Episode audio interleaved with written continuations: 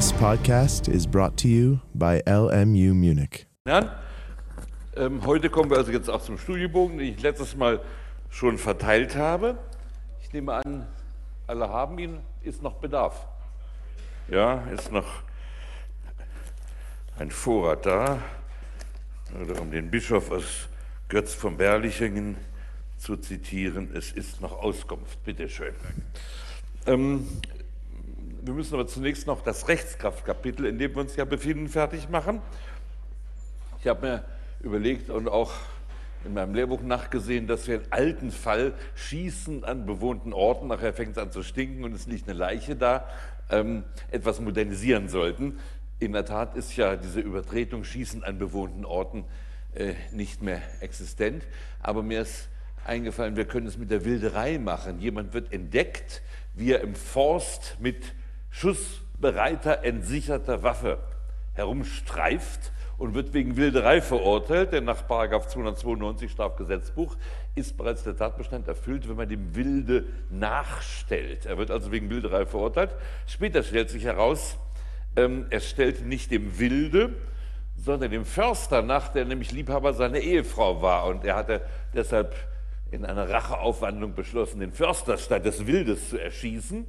Und man findet dann schließlich auch die Leiche des Försters im dichten Unterholz wenn er schon vorher rechtskräftig wegen Wilderei verurteilt war, dann ist dieser Lebensvorgang abgeurteilt. Es ist nicht möglich, eine neue Mordanklage zu erheben. Nun denkt man ja oft, das sind so theoretische ähm, Spielereien, die in der Praxis selten vorkommen, aber dem ist nicht so. Ich erinnere mich mal, dass vor etlichen Jahren ein ziemlich spektakulärer Fall in München gespielt hat. Da hatte jemand zunächst einen Strafbefehl bekommen wegen einer Tat nach dem damaligen Kreditwesengesetz, weil er unerlaubt Kreditgeschäfte getätigt habe. Dummerweise legte der Verteidiger gegen den Strafbefehl Einspruch ein. Wir kommen ja am Ende der Vorlesung noch kurz auf dieses äh, summarische Verfahren zu sprechen, in dem ja der überwiegende Teil der deutschen äh, strafbaren äh, Handlungen abgeurteilt wird. Und es kam zur Hauptverhandlung. Jetzt stellte sich heraus, dass diese unerlaubten Kreditgeschäfte betrügerisch gewesen waren. Jetzt wurde die Hauptverhandlung fortgesetzt und es wurde der Vorwurf des gewerbsmäßigen Betruges mit einbezogen.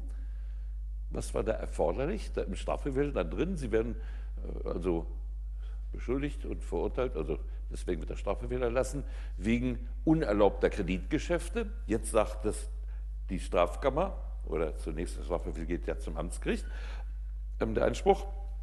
Da sind doch gewerbsmäßige Betrügereien begangen worden in den Kreditgeschäften. Was muss man jetzt machen, bevor ein Urteil auf Verurteilung wegen Betruges ergehen könnte? Das hatten wir gestern kurz besprochen. Welche Norm ist, regelt das, wenn in der Hauptverhandlung andere rechtliche Gesichtspunkte im Rahmen desselben tatsächlichen Lebensvorganges, der ja den Prozessgegenstand markiert, hinzukommen. Erinnern Sie noch, Paragraph 265, ganz wichtige Norm, die muss man auch als Student schon sich merken. Wir hatten sie gestern besprochen, Paragraph 265, Hinweis auf die Änderung des rechtlichen Gesichtspunkts. Die Strafkammer muss dann also, oder das Amtsgericht muss dann einen förmlichen Hinweisbeschluss erlassen, der auch ins Protokoll Eingang finden muss. Ähm, der Angeklagte wird darauf hingewiesen, dass seine Straftaten auch als gewerbsmäßiger Betrug qualifiziert werden können. Also Hinweis nach 265 und dann kann jetzt wegen gewerbsmäßigen Betruges verurteilt werden. Wenn der Verteidiger klug gewesen wäre, vielleicht wusste er ja nicht, was dahinter steckte, wenn der Mandant klug gewesen wäre und seinem Verteidiger gesagt hätte, Herr Verteidiger, leider habe ich ja bei diesen unerlaubten Kreditgeschäften meine äh, äh, Vertragspartner betrogen, dass es nur so krachte. Wenn er klug gewesen wäre, hätte er den Strafverfehl rechtskräftig werden lassen und dann hätte zunächst auch der Strafbefehl Rechtskraft gewirkt. Das schauen wir uns mal an, die Vorschriften darüber, über die Rechtskraft des Strafbefehls. Schlagen Sie mal auf Paragraph 410 Absatz 3. 410 Absatz 3. Na, wo haben wir es? Soweit gegen einen Strafbefehl nicht rechtzeitig Einspruch erhoben worden ist, steht er einem rechtskräftigen Urteil gleich. Das heißt, Die Rechtskraft ergreift den Lebensvorgang, den Prozessgegenstand, die Tat als natürliche Lebensvorgang. Allerdings gibt es bei Strafbefehlen, bei denen ja nur eine summarische Prüfung zugrunde liegt, eine außerordentliche Möglichkeit, die Rechtskraft zu durchbrechen. Paragraph 373 klein a regelt das. Also bei Paragraph 410.3 sollten Sie sich mit einer äh, Tinte, die wieder verschwindet, damit Sie in der Klausur nicht erwischt werden, Paragraph 373a daneben schreiben, dass Sie gleich die Brücke haben. Die Wiederaufnahme eines durch rechtskräftigen Steuern ist auch zulässig, wenn neue Tatsachen oder Beweismittel beigebracht werden, die geeignet sind, die Verurteilung wegen eines Verbrechens zu begründen. Unterstreichen sich hier Verbrechens, das ist im technischen Sinne gemeint. Wo ist der technische Verbrechensbegriff geregelt?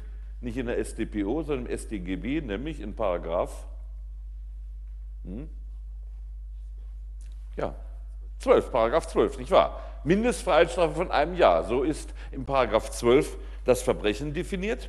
Und äh, die Vermögensdelikte sind mit Ausnahme des Raubes im Allgemeinen nur Vergehen. Es gibt ein paar Varianten, wo sie Verbrechenscharakter haben, aber die besonders schweren Fälle als solche, die dann die Freiheitsstrafe auch erweitern, ändern ja nicht den Verbrechenscharakter. Es muss eine echte Qualifikation sein, Mindestfreiheitsstrafe von einem Jahr. Das heißt, der normale, Betrug, der normale Betrug ist ein Vergehen, das heißt eine Wiederaufnahme gegen einen Strafbefehl wegen Verletzung des Kreditwesengesetzes, wie es damals war, ähm, ist nicht möglich, wenn es nur um einen Betrug geht. Anders, wenn es um ein Verbrechen geht. Jetzt habe ich äh, keinen äh, StGB dabei. Vielleicht schlagen Sie mal kurz beim 263 nach. Es gibt ja den gewerbsmäßigen Bandenbetrug und dann sind wir im Verbrechensbereich drin. Das ist die Ausnahme. Schlagen Sie mal auf. Schauen Sie nach und lesen mir den Absatz vor. Die besonders schweren Fälle ändern am Deliktscharakter nichts, aber wer hat es zuerst? Ja, bitte lesen Sie mal vor. Mit Freiheitsstrafe von einem Jahr bis zu zehn Jahren, in minderschweren Fällen mit Freiheitsstrafe von sechs Monaten bis zu fünf Jahren wird bestraft, wer den Betrug als Mitglied einer Bande, die sich zur fortgesetzten Begehung von Straftaten nach den 263 bis 269 verbunden hat, gewerbsmäßig begeht. Genau, also das ist die Ausnahme, der gewerbsmäßige Bandenbetrug ähm, nach 263 Absatz 3 oder was ist es? 5, Absatz 5, 263 Absatz 5. Also da könnte dann bei gewerbsmäßigem Bandenbetrug könnte ein Wiederaufnahmeverfahren durchgeführt werden, weil der nur durch Strafbefehl entschieden wurde. Das heißt, die Rechtskraft des Strafbefehls kann leichter durchbrochen werden. Hier gibt es die Wiederaufnahme contra reum, also gegen den äh, Verurteilten in einem äh, weiteren Umfang. Allerdings muss es sich dann um ein Verbrechen im technischen Sinne handeln. Also echter Verbrechenstatbestand, Mindestfreiheitsstrafe ein Jahr. Diese Möglichkeit besteht nicht, wenn durch Urteil entschieden ist. Angenommen, ich habe, er hätte Einspruch eingelegt gegen den Strafbefehl, der Amtsrichter hätte den Einspruch verworfen, durch Urteil verworfen, dann hätten wir ein Urteil. Und gegen das Urteil dürften, könnten wir dann nach 373a nicht vorgehen. Also das Pech, in Anführungsstriche, des Betroffenen in dem von mir geschilderten Fall war, dass er, äh, also es ging ja bei ihm sowieso, glaube ich, damals nicht um gewerbsmäßigen Bandenbetrug, den Tatbestand gab es damals auch noch gar nicht, das liegt längere Jahre zurück. Aber Sie sehen, man muss also aufpassen, die Rechtskraftwirkung kann sich unter Umständen für den Betroffenen eben sehr äh, günstig auswirken. Und deshalb kann es manchmal Gründe geben, einen äh, Strafbefehl in Kauf zu nehmen, weil man weiß, man hat im Rahmen desselben Prozessgegenstandes noch weitaus schwere Delikte, wenngleich keine Verbrechen begangen. Das kann übrigens erst recht so ein Grund für falsche Geständnisse sein. Sie legen vor Gericht ein Geständnis für einen sagen wir, relativ glimpflichen Tatbestand ab, weil Sie wissen, in Wahrheit haben Sie ja noch viel mehr begangen. Insofern Sie haben vielleicht einen tatsächlich einen gewerbsmäßigen Bandenbetrug begangen, sind nur wegen einfachen Betruges angeklagt. Sie gestehen den sehr schnell, sie werden verurteilt gegen ein Urteil, darf ja anders als gegen einen Strafbefehl, selbst wenn es jetzt um ein Verbrechen geht, keine Wiederaufnahme contrarium betrieben werden. Die Wiederaufnahme contrarium ist gegen Urteile ganz eng eingeschränkt. Vielleicht werfen wir gleich schon mal einen Blick drauf. Paragraph 362. Eigentlich nur, wenn Beweismittel manipuliert worden sind oder wenn hinterher ein Geständnis abgelegt worden ist. Nur dann darf man gegen Urteile eine Wiederaufnahme des Verfahrens contrarium betreiben. Beim Strafbefehl ist es eben gerade erweitert. Und deswegen kann durchaus also auch ein Geständnis der Grund dafür sein, dass man fürchtet, wegen einer viel schweren Straftat verurteilt zu werden und ähm, auf diese Weise, indem man eben eine Verurteilung erreicht wegen einer geringeren Straftat, baut man damit die Mauer der Rechtskraft ähm, gegenüber zukünftigen ähm, äh, Verfolgungen auf. Ähm, die Rechtskraft das ist eine technische Unterscheidung, die wir letztes Mal vielleicht noch nicht im Einzelnen getroffen haben. Man unterscheidet gewöhnlich formelle Rechtskraft und materielle Rechtskraft. Was ich Ihnen eben beschrieben habe, das ist die materielle Rechtskraft, die ist eine Folge von Nebis in idem. Es darf nach einer rechtskräftigen Erledigung nicht ein erneutes Verfahren eingeleitet werden. Ähm, die materielle Rechtskraft setzt natürlich formelle Rechtskraft voraus. Unter formeller Rechtskraft versteht man schlicht dass ein Urteil nicht mehr mit Rechtsmitteln angefochten werden kann, mit ordentlichen Rechtsmitteln. Also der Rechtsmittelzug ist ausgeschöpft. Das heißt, entweder hat man die Frist für die Einlegung von Berufung und Revision verstreichen lassen oder Berufung oder Revision sind erfolglos beschritten worden. Und wenn dann der Bundesgerichtshof entschieden hat, dann ist also äh, die Sache rechtskräftig abgeschlossen, formell rechtskräftig, weil es keinen ordentlichen Rechtsbehelf mehr gibt. Und das löst dann die materielle Rechtskraft aus. Das heißt, dass auch nicht ein neues Verfahren eingeleitet werden kann.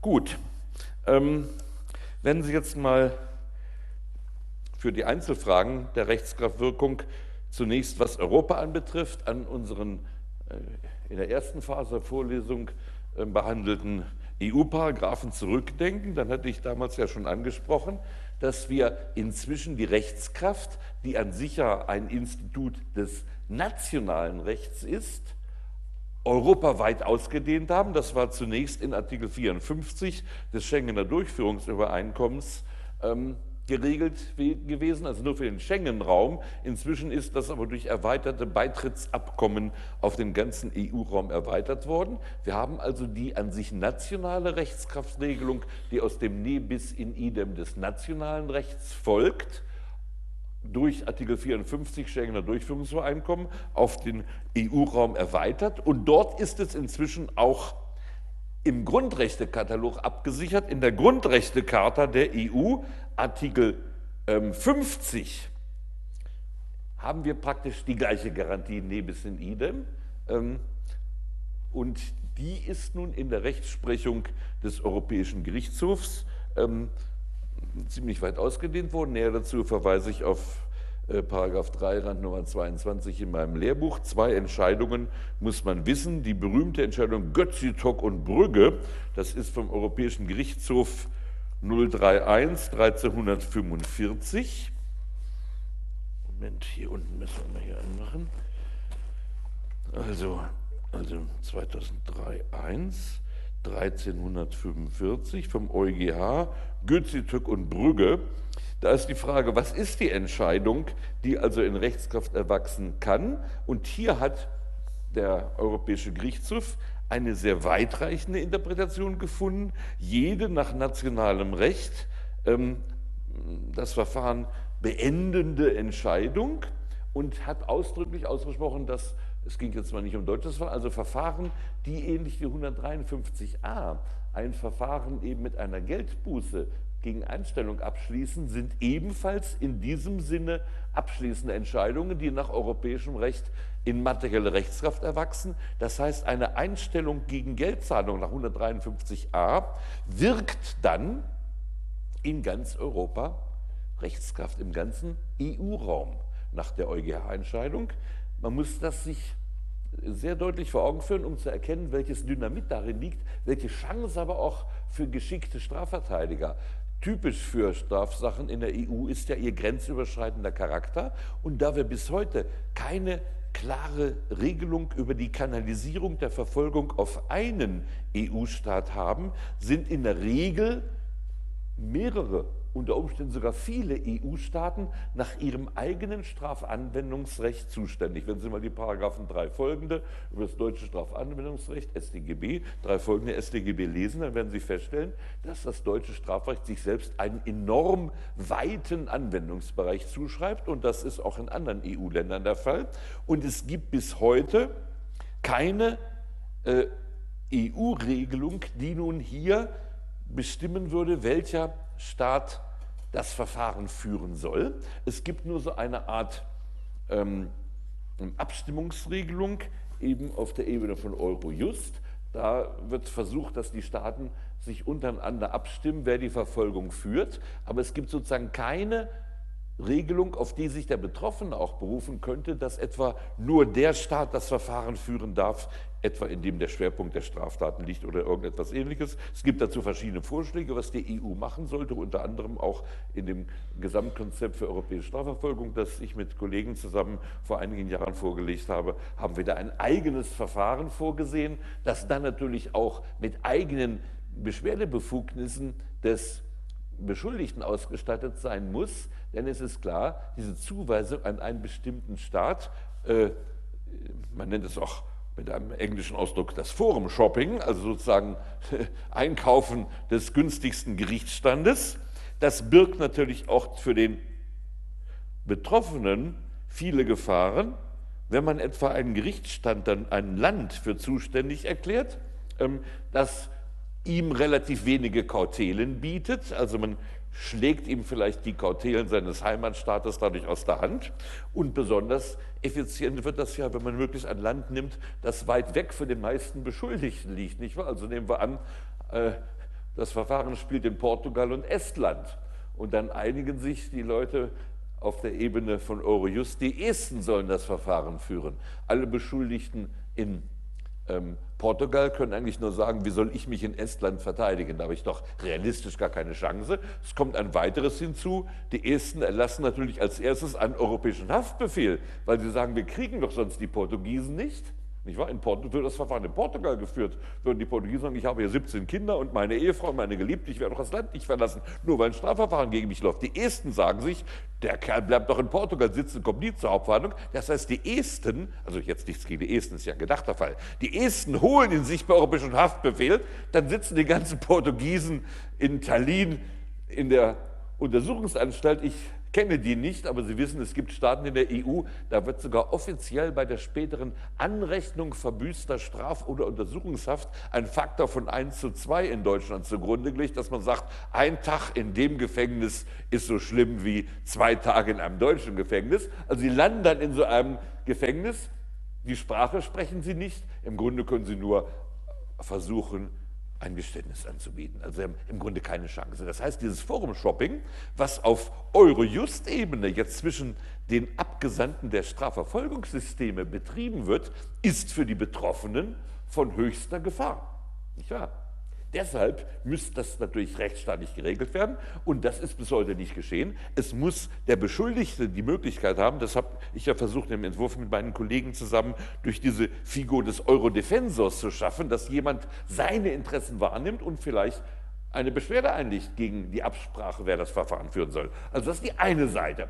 Dieses Forum-Shopping über Eurojust ist rechtsstaatlich von größter Gefahr. Aber für einen sehr raffinierten Verteidiger bietet es natürlich auch eine Chance, etwa ein Verfahren, das schwerpunktmäßig in Deutschland geführt, da wäre Staatsanwaltschaft München I zuständig und da weiß man, Staatsanwaltschaft München I gilt allgemein als sehr effizient, Landgericht München I äh, sagen wir mal, gilt allgemein als ein Gericht, das bei Strafe nun nicht zu zimperlich ist. Also da ist schon ein Verfolgungsdruck da. Wenn ich es erreiche, weil vielleicht auch eine entfernte Zuständigkeit in Rumänien, ich sage jetzt mal gar keinen Staat, neben irgendeinem Staat liegt eine entfernte auch Zuständigkeit wegen dieser enorm weiten Ausdehnung der nationalen Selbstzuschreibung von Verfolgungsrechten und ich habe eine gute Connection zu einem dortigen Staatsanwalt, diese gute Connection kann man ja auch mit Briefumschlägen unter Umständen in Ländern, in denen die Übergabe von Briefumschlägen sozusagen sozial adäquat ist, kann man die ja auch befördern oder vielleicht auch herstellen. Sagt, ich bin Verteidiger in der Sache,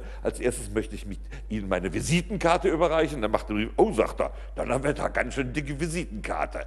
Ähm, so, dann sage ich, mein Mandant möchte die Sache vom Tisch haben. Er ist natürlich völlig unschuldig, aber er ist bereit, der Staatskasse eine Summe von 100.000 als also Buße sozusagen, also als Geldbetrag zuzuwenden. Wenn Sie jetzt eine Einstellung in diesem Land hinbekommen, dann wirkt die in Deutschland Rechtskraft. Und die rattenscharfe Staatsanwaltschaft München I will ermitteln, will ermitteln.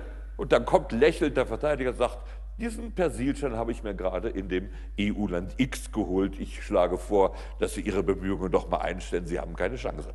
Also durch diese Nebis- und Idem-Regelung und durch das Forum Shopping via Eurojust haben wir auf der einen Seite eine riesige Gefahr berechtigter Beschuldigteninteressen, auf der anderen Seite eine enorme Chance in Ländern, in denen doch eine gewisse Korruption herrscht, sich Persilscheine zu besorgen.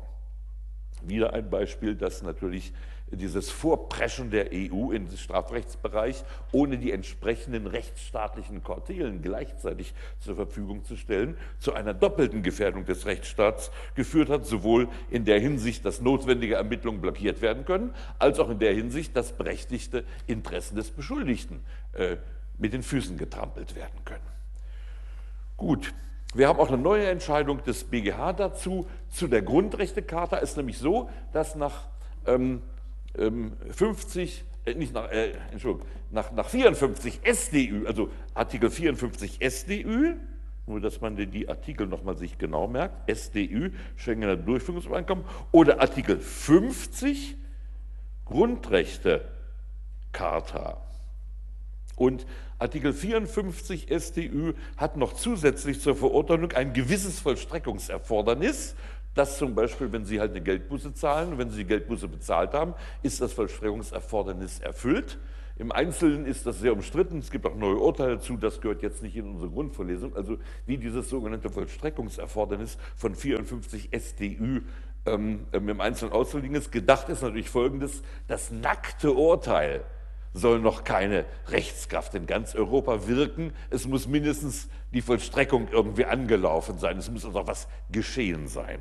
Und die Pointe ist jetzt, dass in Artikel 50 der Grundrechtecharta dieses Vollstreckungserfordernis fehlt.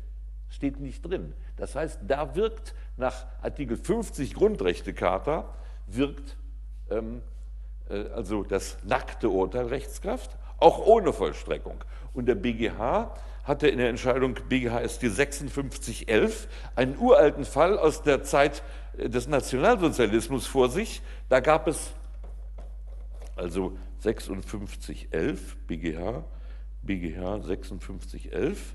Da ging es ähm, um, also ich glaube, es ging um Repressalerschießungen die aber völkerrechtlich das allenfalls vertretbare Ausmaß überschritten. Es ging also nicht um also, äh, Judenmord, sondern um Repressalerschießung, wenn ich die Sache richtig im, jetzt im Kopf habe. Ähm, und da war der Betreffende, oder es ging vielleicht, also ich will mich jetzt nicht festlegen, es kann auch sein, es ging um heimliche äh, Repressalerschießung, also nicht einmal öffentliche, sondern heimliche Erschießung. Jedenfalls war das Ganze, also waren zu würdigen als Mordaktion, war völkerrechtlich nicht zulässig. Äh, und deswegen war der Täter in den Niederlanden bereits verurteilt worden. Ähm, aber es war niemals vollstreckt worden, weil er nach Deutschland geflüchtet war. Und jetzt kam nach vielen Jahrzehnten, er war inzwischen um die 90, kam die Sache hier heraus und es war die Frage, ich glaube in Aachen war der Prozess, äh, ob noch ein deutsches Verfahren überhaupt möglich ist. Der Bundesgerichtshof hat in 5611 gesagt, zwar spricht Artikel 50 der Grundrechtecharta kein Vollstreckungserfordernis aus, aber ich interpretiere, ich interpretiere, nach deutschem Recht sozusagen, wir respektieren den 50 nur in dem Sinne, wenn ein, eine Vollstreckung hinzukommt und hat damit das alte niederländische Urteil sozusagen vom Tisch gewischt und ein neues deutsches Verfahren für zulässig erklärt. Die Sache ist im Schrifttum kritisiert worden und wie ich denke, mit Recht.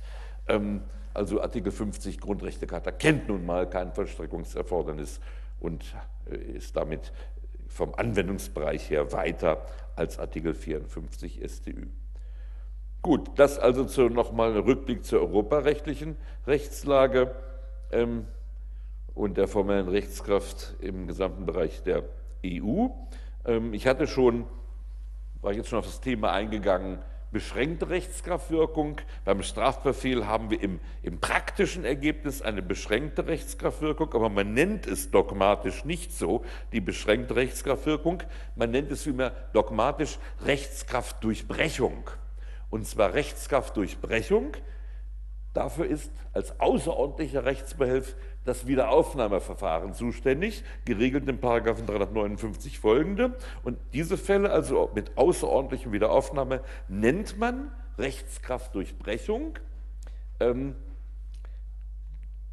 diese Unterscheidung von beschränkter Rechtskraft und Rechtskraftdurchbrechung, diese terminologische Unterscheidung, äh, wird deshalb getroffen, weil der, bei der Rechtskraftdurchbrechung muss zunächst durch ein Verfahren das alte Erkenntnis, also der Strafbefehl in dem Fall, für ungültig erklärt werden. Das werden wir beim Wiederaufnahmeverfahren bei 359 folgenden noch äh, vielleicht etwas genauer sehen. Also es muss erstmal ein Verfahren durchgeführt werden, das durch das das alte Urteil bzw. der Strafbefehl für unwirksam erklärt wird, also aufgehoben wird. Bis dahin ist sozusagen Rechtskraft da. Anders ist es bei einer beschränkten Rechtskraft, da kann ohne weiteres ein neues Verfahren gemacht werden. Also diese Zwischenschaltung des Wiederaufnahmeverfahrens ist für die, technisch für die Fälle der Rechtskraftdurchbrechung reserviert. Beschränkte Rechtskraft dagegen heißt, dass ohnehin ähm, das alte, die alte Entscheidung eine Fortsetzung des Verfahrens nicht hindert. Wir haben schon Fälle dieser beschränkten Rechtskraft kennengelernt, und zwar äh, der Reihe nach, also 174.2. Wir hatten ganz kurz, haben wir es durchgenommen, das Klageerzwingungsverfahren. Und wenn der Klageerzwingungsantrag verworfen ist, 174 Absatz 2, so kann die öffentliche Klage nur aufgrund neuer Tatsachen oder Beweismittel erhoben werden. Das ist also eine beschränkte Rechtskraft des, des Verwerfungsbeschlusses nach einem Klageerzwingungsverfahren. Hier kann die Staatsanwaltschaft sozusagen neu Anklage heben, ohne erst noch ein Wieder Wiederaufnahmeverfahren beschreiten zu müssen. Da wirkt sozusagen die Rechtskraft dann gar nicht, wenn die Staatsanwaltschaft neue Tatsachen oder Beweismittel hat. Und das Gleiche äh, haben wir ja auch äh, im, im Paragraph 211, also im äh, Zwischenverfahren gesehen.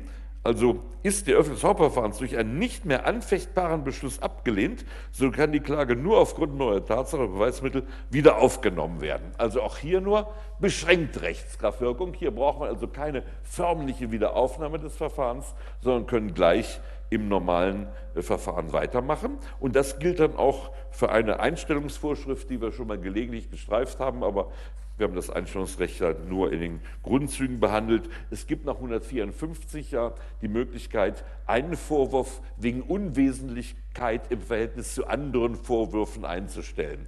Diese Vorschrift hätte eigentlich durchaus eine intensivere Behandlung äh, verdient, weil sie ähm, im Strafprozess eine ganz enorme Rolle spielt. Aber wie gesagt, das kriegen Sie später in der Praxis als Referendare genug zu spüren oder allenfalls auch im Schwerpunktbereich. In der Grundvorlesung führt das ein bisschen zu weit, aber es ist durchaus wichtig in der Praxis und ist aus verschiedenen Gründen wieder wichtig. Erstens, ähm, dadurch kann man den Prozess entlasten von, was weiß ich, Punkten, die nicht mehr erheblich ins Gewicht fallen, die aber vielleicht eine enorme Beweisführung noch erforderten. deswegen ist es ja häufig so, dass im Laufe der Hauptverhandlung gewisse Vorwürfe ausgeschieden werden, wobei Sie sich merken können, bei 154 geht es um selbstständige Prozessgegenstände, also selbstständige Lebensvorgänge im natürlichen Sinne, die einen eigenen Prozessgegenstand bilden. Bei 154a kann auch die, Staats die, die Strafverfolgung beschränkt werden, aber im Rahmen ein und desselben Prozessgegenstandes. Also was weiß ich, Sie werden angeklagt wegen Urkundenfälschung und Betruges. Die Urkundenfälschung ist ziemlich leicht nachweisbar. Ob es ein Betrug war, ist nicht so leicht zu entscheiden, weil zum Vermögensschaden unglaublich viele also Beweiserhebungen durchzuführen wären. Das Ganze bildet einen denselben Prozessgegenstand, weil die Urkundenfälschung Tatmittel des Betruges war. Da haben wir nur eine Tat im natürlichen Sinne, also einen Prozessgegenstand. Dann kann man einen Teilvorwurf, eben den wegen Betruges nach 154a, einstellen und beschränken auf Verfolgung gegen Urkundenfälschung. Und wenn die liquide nachweisbar ist, können Sie ganz rasch zum Urteil kommen und auf die Weise dient also 154a der Abkürzung des Prozesses. Und bei 154 dasselbe, wenn es weitere Straftaten gibt. Was weiß ich, einer hat einen riesigen Betrug begangen und außerdem hat er dann noch äh, den erfolgreichen Abschluss des betrügerischen Vertrages in einem Biergarten gefeiert und hat sich in die Büsche geschlagen, hat also anschließend als selbstständiger Lebensvorgang einen Zechbetrug begangen. Der ist aber sehr umstritten. Er macht nämlich geltend, er habe so viele Maßkrüge getrunken oder leer gemacht, die Maßkrüge bleiben hier immer hinterher stehen, dass er es vergessen habe zu bezahlen. Nun hat Gutachten eines namhaften Psychiaters und dann werden die, die Bedienungen geladen, wie viel Maß er getrunken hat. Also es wäre eine riesige Beweisaufnahme zur Frage des Zechbetruges zu machen. Dagegen der andere Betrug, der ist liquide nachweisbar, dann stellt man natürlich diesen, äh, also diesen weiteren Prozessgegenstand 154 ein. Und jetzt kann es natürlich kommen, dass die Sache, die Sie nicht einstellen, bei denen Sie glauben, das sei liquide nachweisbar, dass die Ihnen plötzlich platzt. Also nehmen wir an die Urkundenfälschung, die Verteidigung bringt einen neuen Sachverständigen und der führt den Beweis, dass die Urkunde gar nicht gefälscht war. Was machen Sie jetzt? Jetzt guckt die Staatsanwaltschaft dumm aus der Wäsche, aber auch hierfür gibt es eben eine Vorschrift, ähm, dass nämlich nach 154 Absatz 4 drei Monate nach Rechtskraft des wegen der anderen Tat ergehenden Urteils kann das andere, also der selbstständige Prozessgegenstand, wieder aufgenommen werden. Also angenommen, es ergeht Freispruch wegen Urkundenfälschung. Moment, das war 154a, aber das, das gilt entsprechend. Ähm, das kann 100, bei 154a, wenn es im Rahmen eines desselben Prozessgegenstandes nur ein bestimmter Vorwurf ausgeschieden ist, der kann nach Absatz 3 wieder einbezogen werden. 154a Absatz 3. Das ist kein Problem. Das muss nur durch gerichtliche gerichtlichen Beschluss wieder einbezogen werden. Und nehmen wir an, die Urkundenfälschung wird erschüttert, dann sagt der Vorsitzende, da haben Sie sich vielleicht ein Eigentor geschossen, Herr Verteidiger. Ich beziehe nunmehr den Betrugsvorwurf äh, wieder ein und wir verhandeln wegen des Betrugsvorwurfs weiter. Wenn es verschiedene Prozessgegenstände sind, dann ist es etwas technisch anders. Im praktischen Ergebnis genauso, aber technisch anders, regelt 154. Das andere kann wieder aufgenommen werden binnen drei Monate nach Rechtskraft des Urteils. Also jetzt hatten wir den großen Betrug und den Zechbetrug, nehmen wir an, wegen des großen Betruges wird freigesprochen. Dann kann nach Rechtskraft dieses Freispruchs die, äh, das andere Verfahren binnen drei Monaten aber nur wieder aufgenommen werden und dann kann was weiß ich, damit man den Kerl irgendwie wenigstens noch zu einer äh, Ahndung führt, kann dann der Zechbetrug wieder aufgenommen werden. Also da sehen Sie auch diese Ein Teileinstellungsbeschlüsse wirken ebenfalls nur eine beschränkte Rechtskraft. Übrigens in der Praxis, um das auch immer gleich mitzusagen, damit Sie auch über die Verfahrenswirklichkeit etwas lernen, dieser 154, 154a ist deshalb sehr beliebt bei der Staatsanwaltschaft, ähm, weil man dadurch auch Freisprüche vermeiden kann, auch bei Gerichten. Nehmen wir an, die andere Sache, beim, beim neuen Prozessgegenstand, die andere Sache ist nicht nachweisbar. Da müsste man sich einen Teilfreispruch deshalb machen. Man muss einen selbstständigen Freispruch machen, weil ja jeder Prozessgegenstand einen Urteilstenor kriegen muss, nicht wahr? Bei 154a gibt es keinen Freispruch, denn da gibt es ja nur einen Prozessgegenstand da würde man etwa hinweisen auf die Veränderung des rechtlichen Gesichtspunkts, dass vielleicht nur wegen dieser Tat verurteilt wird. Und dann wird zwar verurteilt und dann wird äh, im Urteilstenor gesagt, wegen welchen Delikts verurteilt wird. Es wird aber nicht freigesprochen. Freispruch nur, wenn es ein selbstständiger Prozessgegenstand ist. Also dem Fall großer Betrug, Zechbetrug kann man den, müsste man den Zechbetrug, wenn der nicht nachweisbar ist, normalerweise mit Teilfreispruch erledigen. Dann würde das Urteil lauten, der Angeklagte ist schuldig eines, nehmen wir an, gewerbsmäßigen Betruges, was weiß ich, zum Nachteil der Hypovereinsbank. Punkt. Vom Vorwurf eines Zechbetruges wird der Angeklagte freigesprochen, denn das sind verschiedene Prozessgegenstände. Und wie gesagt, bei Griechen und Staatsanwaltschaften ist nun diese Möglichkeit 154 sehr beliebt, weil damit der Teilfreispruch sich erübrigt. Das schafft eine große Arbeitsentlastung, ähm, weil der Beschluss ja nicht großartig begründet zu werden braucht. Ein Teilfreispruch müsste ja doch ausführlich begründet werden. Ähm, außerdem, wie soll ich sagen, macht es sich auch äh, für die Staatsanwaltschaft besser, wenn die Vorwürfe nur eingestellt nicht durch Teilfreispruch erledigt werden, hat irgendwie aus der Sicht der Staatsanwaltschaft eine bessere Optik, aus der Sicht des, der Verteidigung hätte es natürlich eine bessere Optik, wenn man einen Teilfreispruch erreichen würde. Ferner ist der 154, 154a eines der beliebtesten Objekte von Absprachen, von Urteilsabsprachen. Man biet, kann etwa anbieten und sagen, ja, die Staatsanwaltschaft ist bereit, was weiß ich, einen Prozessgegenstand oder einen Teilaspekt der Vorwürfe im Rahmen des einheitlichen Prozessgegenstandes nach 154 oder 155a zu erledigen, wenn dafür der Angeklagte wegen des verbleibenden Vorwurfs ein Geständnis ablegt. Ähm, wie gesagt, sehr beliebte Methode, deshalb auch bei der Staatsanwaltschaft natürlich bekannt.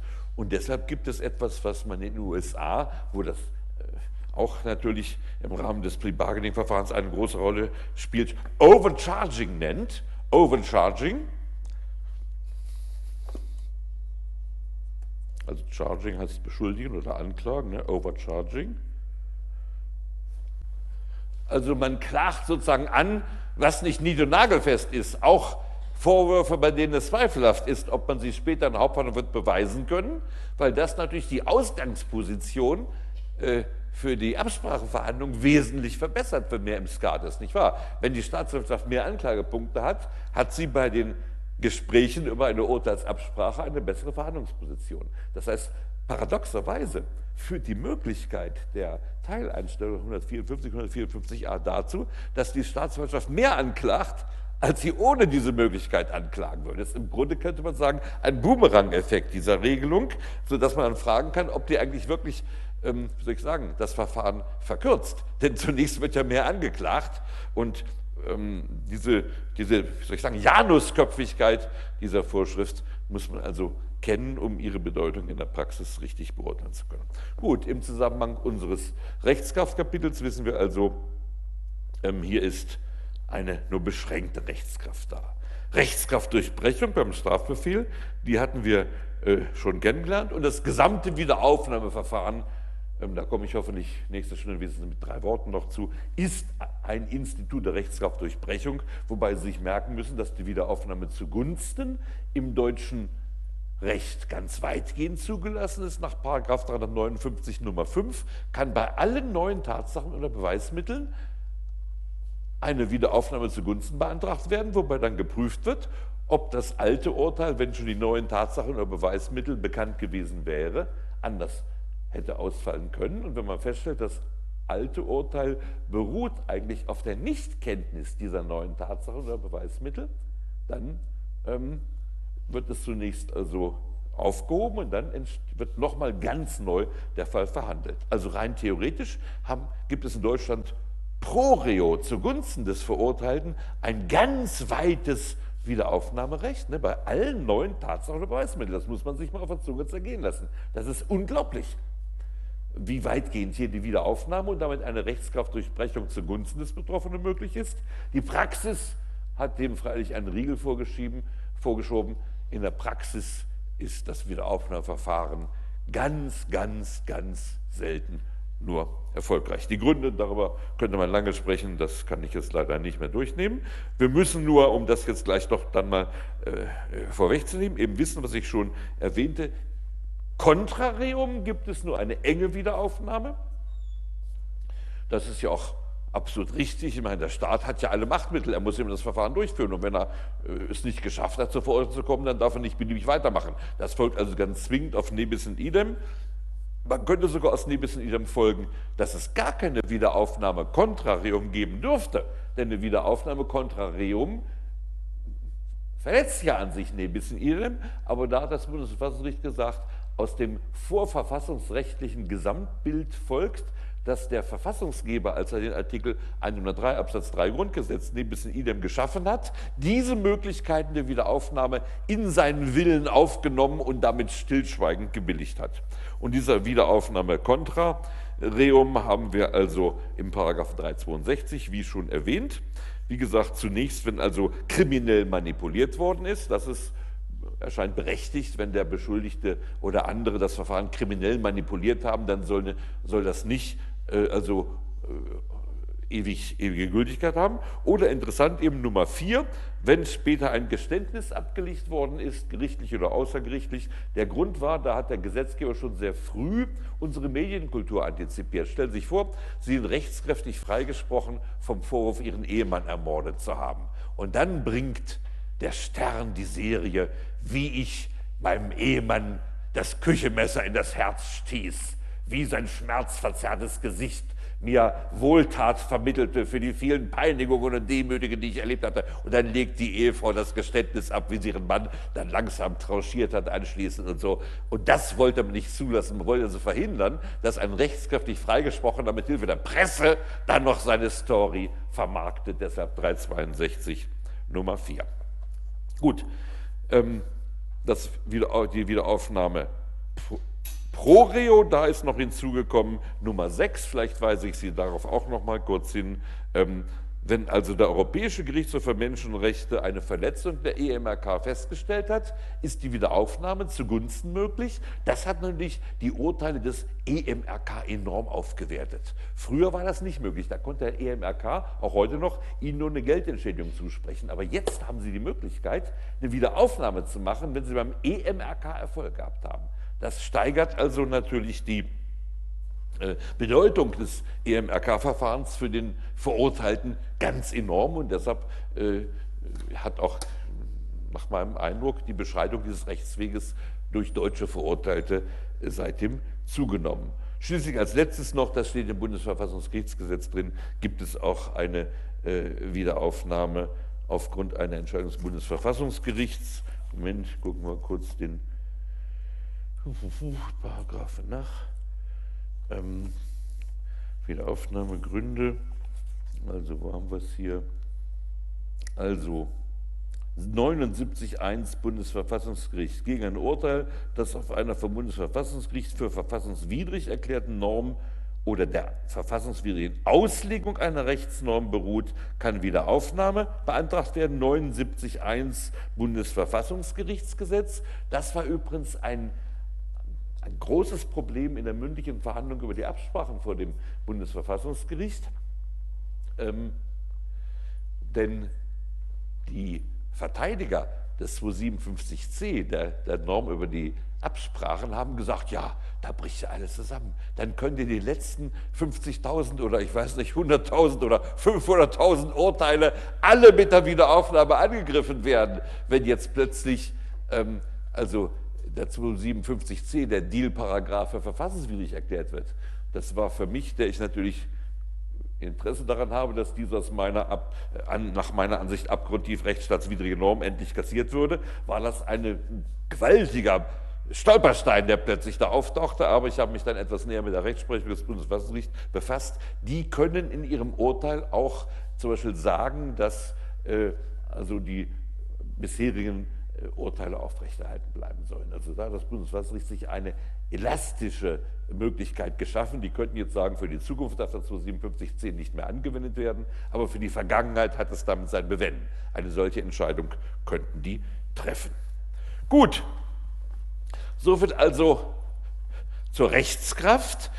Ähm, und wenn Sie mal in die Gliederung unserer Vorlesung schauen, dann haben wir jetzt also Rechtskraft behandelt. Jetzt gehen wir auf die Rechtsbehelfe.